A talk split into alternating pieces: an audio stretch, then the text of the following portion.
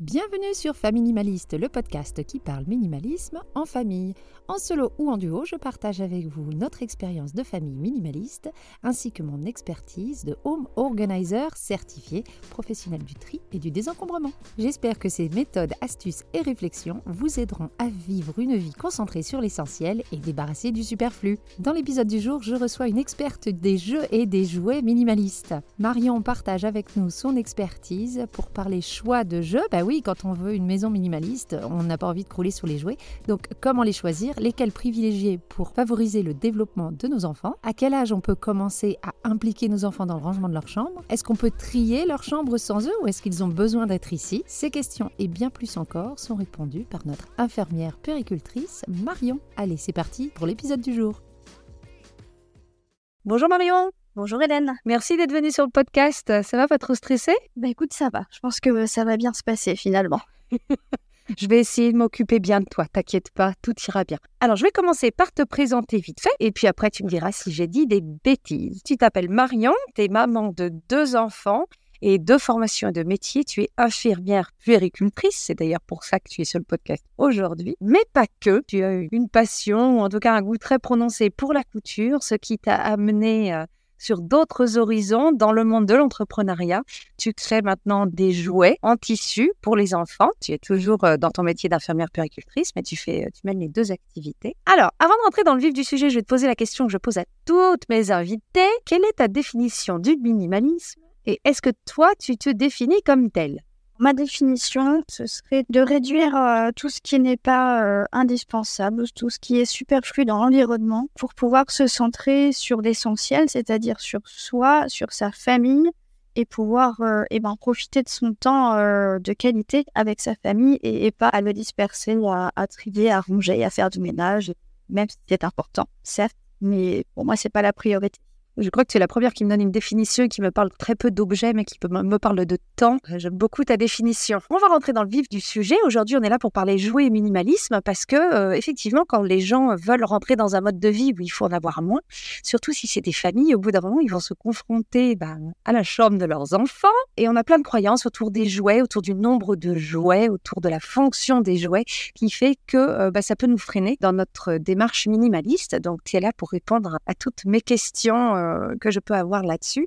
La première, elle est toute basique. Est-ce qu'un enfant a besoin de beaucoup de jouets pour se développer? En soi, non je vais faire juste une différence entre le jeu et les, jouets. Il a besoin du jeu parce que déjà, c'est son travail et c'est au travers du jeu qu'il va pouvoir euh, expérimenter, explorer et du coup développer toutes ses compétences euh, motrices, euh, la, motricité fine par exemple, mais aussi affective. Il y a beaucoup de choses qui se jouent au travers du jeu, beaucoup de grandes étapes. Par exemple, le jeu du coucou caché. Au-delà de se dire je fais tomber un objet, je le ramasse, le parent va le ramasser 50 fois, l'enfant, lui, petit du coup pour cette étape-là. Il va surtout se rendre compte que quand un objet disparaît du champ de vision, il est toujours là. Et donc par extension après, quand euh, papa et maman euh, ne sont plus dans la pièce mais finalement, ils sont toujours là, ils existent toujours. Donc le jeu en soi, en fait, il est essentiel pour l'enfant. Par contre, les jouets, en fait, il en a besoin parce que ce sont des supports. Il a besoin de choses qui lui procurent euh,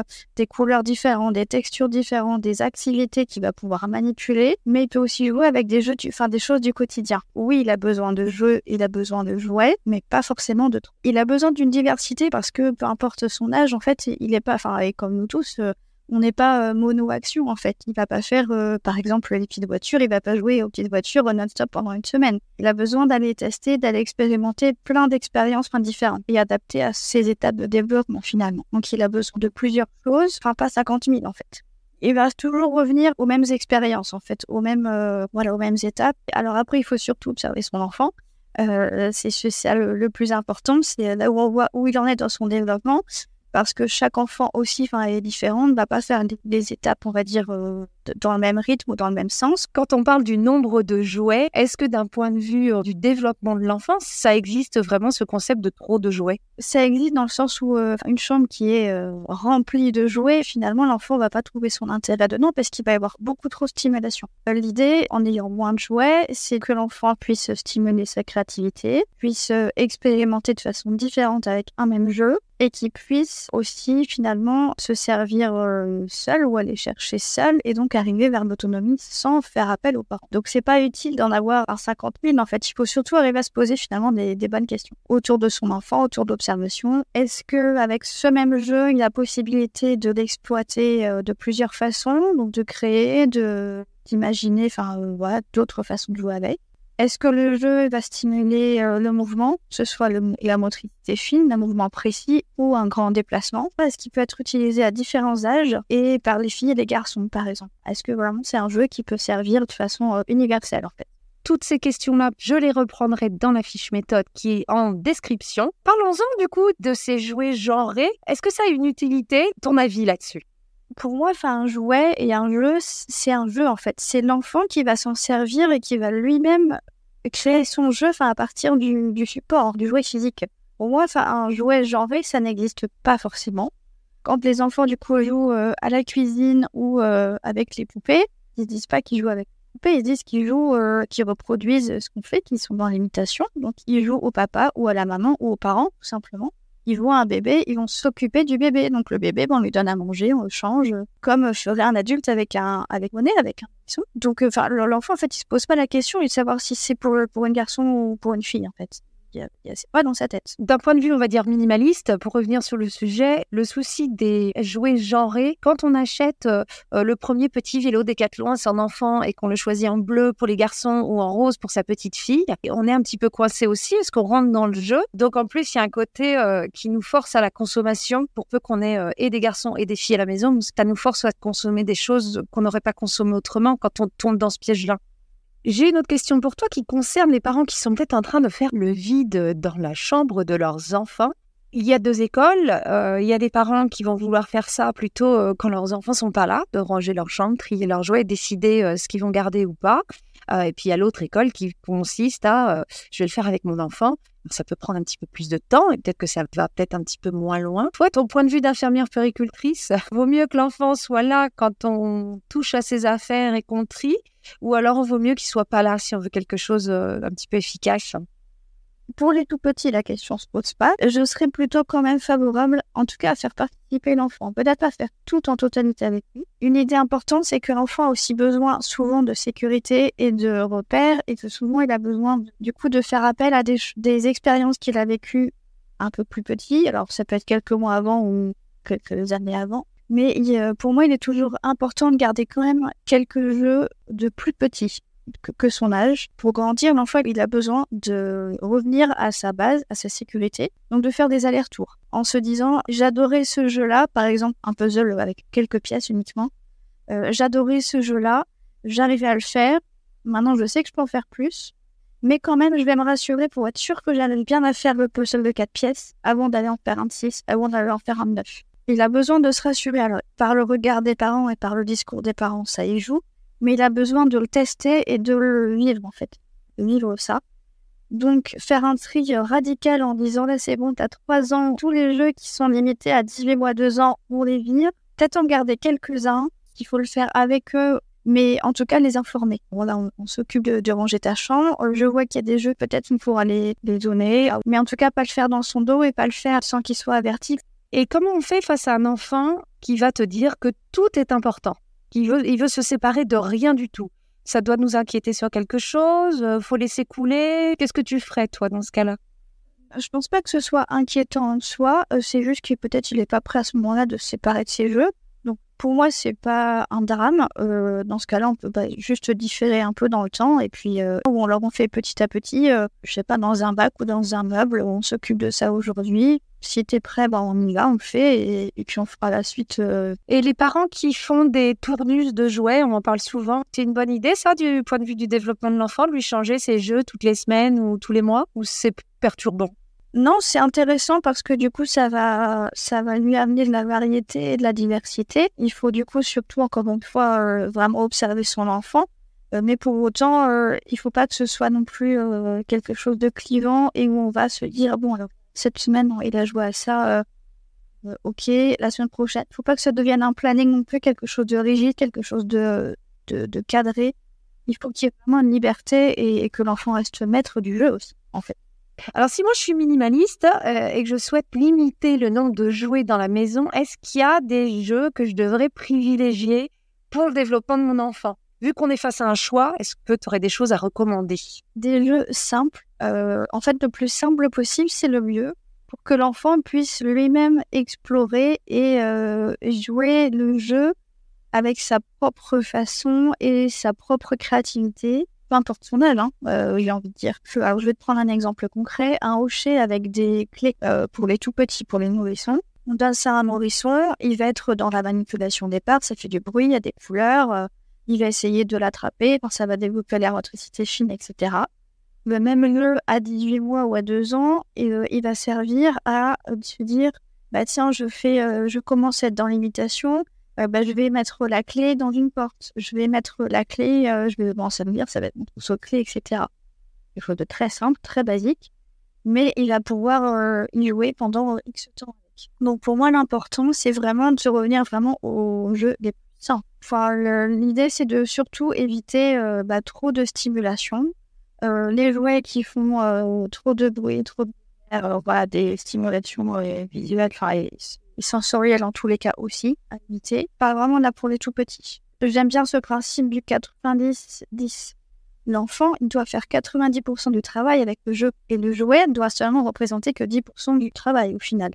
Un instrument de musique, l'enfant en fait il s'en sert comme il veut, il, fait de la musique certes, mais il peut servir à énormément de choses. Alors qu'un jouet où il faut justement euh, un jouet sonore, où il faut appuyer sur une touche pour que ça déclenche une action, bah c'est le jeu qui fait tout en fait. On va en venir euh, petit à petit sur ce que tu fais, parce qu'on parle de jouets, et ce n'est pas anodin, parce que tu es euh, pas juste infirmière, péricultrice, mais tu es maintenant dans le monde du jouet. Tu commences à créer, c'est tout jeune encore, une gamme de jouets pour les enfants, mais assez particulière. Je vais te laisser la présenter, tu le feras mieux que moi. Qu'est-ce que c'est que cette marque? Pourquoi tu as eu l'idée euh, de la créer et, et en quoi ça consiste? Alors, euh, la marque que j'ai créée s'appelle Il y a de la joie et ce sont des jeux euh, en tissu à destination des enfants, des 0 à 6 ans, on va dire. M'adresse plus à cette tranche d'âge-là. Et puis, c'est parti du constat aussi que euh, les parents actuellement sont dans le trop, en fait. On va trop vite, on est trop pris dans notre quotidien, il y a trop d'informations, on a beaucoup de stimulation pour les enfants. Et donc, j'ai vraiment eu la volonté de, de travailler autrement et de pouvoir proposer aux parents de pouvoir juste se poser avec leur enfant autour du jeu, en faire une bulle de, calme, d'observation, de bien-être et une petite bulle, une parenthèse dans ce quotidien qui va trop vite. Pourquoi les livres en tissu? Comment c'est venu tout ça? Parce que je suis créative depuis de nombreuses années. J'ai toujours été attirée par la couture. Et en fait, le tissu m'intéresse vraiment parce que c'est une matière du coup qui est sensorielle, enfin déjà pour les enfants. Il y a beaucoup de choses à explorer.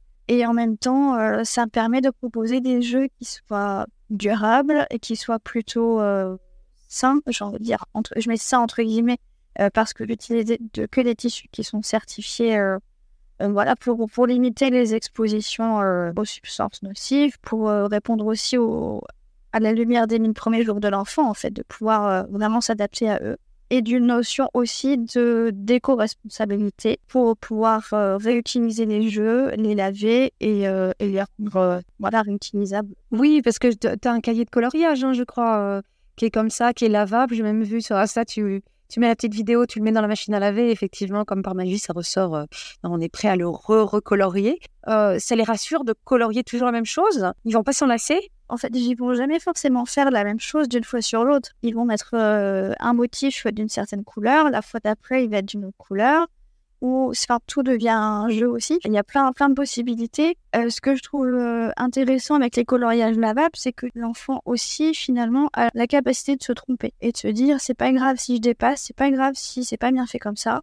Bah, en fait, on lave et on recommence. On refait de la façon la plus adaptée ou celle qui nous correspond sur l'idée de pouvoir dépasser. Ça peut être intéressant parce que justement dans le tissu parfois ça l'encre diffuse un tout petit peu plus. Donc même si on va pas jusqu'au bord, ça peut dépasser un peu. Et du coup peut-être que ça peut faire travailler euh, petit à petit en fait cette notion de contenance et d'arriver à, rester dans le cadre du dessin, même si pour moi c'est pas grave. À part ce cahier de coloriage, qu'est-ce qu'on peut trouver chez toi dans ta gamme? Il y a de la joie Et ben pour l'instant, deux puzzles. J'ai développé en fait, et j'ai travaillé sur un univers euh, normand pour que ce soit euh, vraiment ludique, coloré et parce que j'ai envie de travailler au niveau local, tout simplement aussi. Donc il y a deux puzzles. Il y a un premier puzzle qui est adapté aux petits à partir de un an.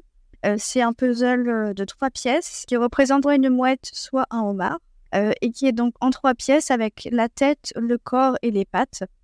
Et l'idée, donc, c'est de pouvoir reformer le personnage ou alors de mixer les deux, ou de pouvoir en inventer, de mettre euh, la tête du homard avec euh, le corps de la mouette et les pattes. Voilà, ça laisse plein de possibilités. Et en même temps, c'est une fonction de puzzle, euh, voilà, des tout premiers puzzles. Mais parce que trois pièces, c'est largement suffisant au début, il n'y a pas besoin de plus l'étape suivante, donc à partir de deux ans, euh, j'ai créé un puzzle pour le coup lui de six pièces qui représente euh, en face recto verso en fait, donc ça fait deux, deux motifs euh, et qui reprennent les paysages un peu emblématiques de la Normandie. Bah écoute, si les gens ont envie de voir avec leurs petits yeux directement ce que tu fais, je laisserai bien entendu tous les, tous les liens en description. Avant de finir, on ne peut pas parler minimalisme et jouets et développement de l'enfant sans parler rangement de chambre. Est-ce que tu peux me donner ton avis professionnel sur euh, l'âge à partir duquel un enfant peut commencer à s'occuper de ses affaires? Alors, à partir de quel âge? J'ai pas forcément d'âge délimité. Ça va au départ être plus dans l'imitation, du coup. Euh, après, ça peut être sur des choses très simples comme euh, des bacs qui sont euh, rangés à hauteur de l'enfant. On met des images dessus pour bien identifier les jeux et on fait un jeu finalement de ranger les, choses une fois que c'est fini, que l'activité est terminée. Et en même temps, du coup, l'enfant a possibilité peut-être d'aller se servir et d'aller prendre son, son, bac tout seul. Ça peut être une idée. Donc ça, vers, vers 3 ans déjà, 3-4 ans. Ah, moi, j'étais vachement plus difficile. Je me disais, à partir, est-ce qu'à partir du moment où un enfant marche, sait marcher avec quelque chose dans la main, il peut commencer déjà à faire ça. Il peut commencer, mais ça ça va pas faire sens en fait encore pour lui. Le fait d'aller ranger une activité. Euh, dès lors qu'il marche et qu'il a un jeu, le... ça va être plutôt être en fait de vider et remplir l'activité. Oui, il se rendra pas compte qu'il est en train de ranger en fait. Pour lui, il est juste en train de mettre quelque chose dans un bac. D'accord. Il n'est pas au même, il n'a pas la notion encore du vraiment du rangement. À l'âge maternel, du coup, je pense que oui, on arrive déjà plus à cette étape-là. Euh, mais y aller du coup là de façon progressive. Mais si c'est un bac, ne serait-ce que de se dire fais un jeu et, et après finalement c'est les mêmes euh, règles, je pense, qui sont aussi à l'école. Quand on fait une activité, une fois qu'on l'a terminée, ben, on remet dans le bac, dans, les, voilà, dans, sa boîte et on passe à autre chose. Pour moi c'est plutôt ça qui est important en fait, c'est euh, de, de responsabilité à ce niveau-là. Et puis forcément, bah, moins il y en a dans sa chambre, moins il y a de jouer, plus c'est facile pour lui aussi. Oui. On ne peut pas leur demander euh, d'aller euh, trop loin. Là, si déjà il y a un bac euh, qui est rangé, à mon sens, c'est déjà bien. Bah, on arrive à la fin de cet épisode déjà. Avant que tu nous dises comment on peut rentrer en contact avec toi, est-ce qu'il y a des choses que tu voulais ajouter par rapport à tout ce qu'on a dit? Est-ce que tu avais des messages à faire passer? Parents Le message important pour moi, c'est surtout de prendre le temps de jouer avec son enfant, de juste se poser, de pouvoir l'observer, de jouer avec lui, de se laisser guider. Se dire peut-être euh, pendant 15-20 minutes euh, en rentrant de l'école, euh, avant de repartir dans le, tumulte de la douche, du repas, du coucher, etc., de tout le, tunnel là du soir. Juste si on se prend peut-être les 15-20 minutes en se posant et finalement de se laisser guider dans le jeu par son enfant. Enfin, pour moi, c'est des expériences magiques et qui remplissent le réservoir euh, affectif finalement de chacun, du parent, de l'enfant.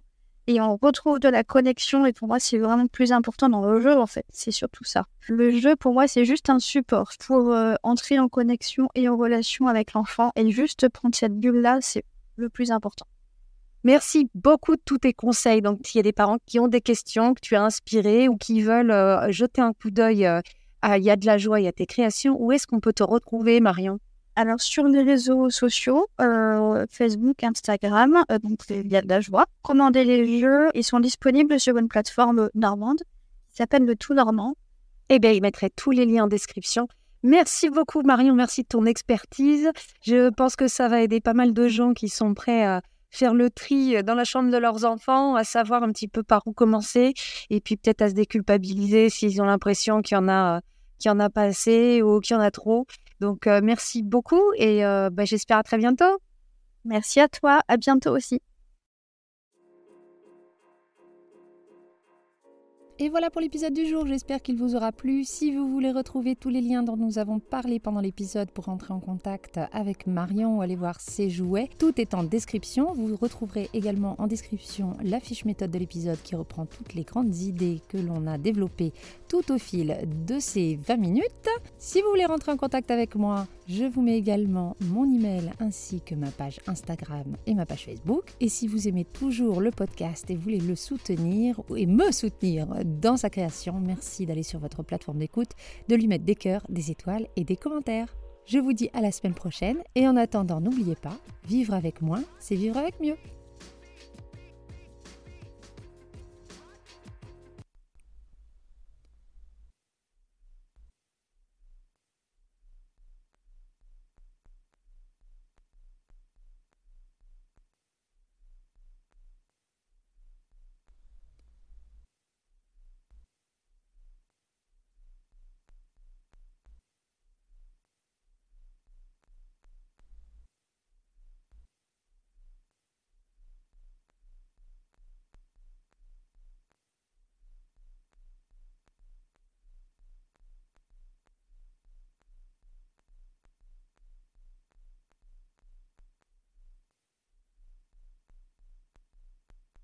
Tout au fil de ces 20 minutes. Si vous voulez rentrer en contact avec moi, je vous mets également mon email ainsi que ma page Instagram et ma page Facebook. Et si vous aimez toujours le podcast et voulez le soutenir et me soutenir dans sa création, merci d'aller sur votre plateforme d'écoute, de lui mettre des cœurs, des étoiles et des commentaires. Je vous dis à la semaine prochaine et en attendant, n'oubliez pas, vivre avec moins, c'est vivre avec mieux.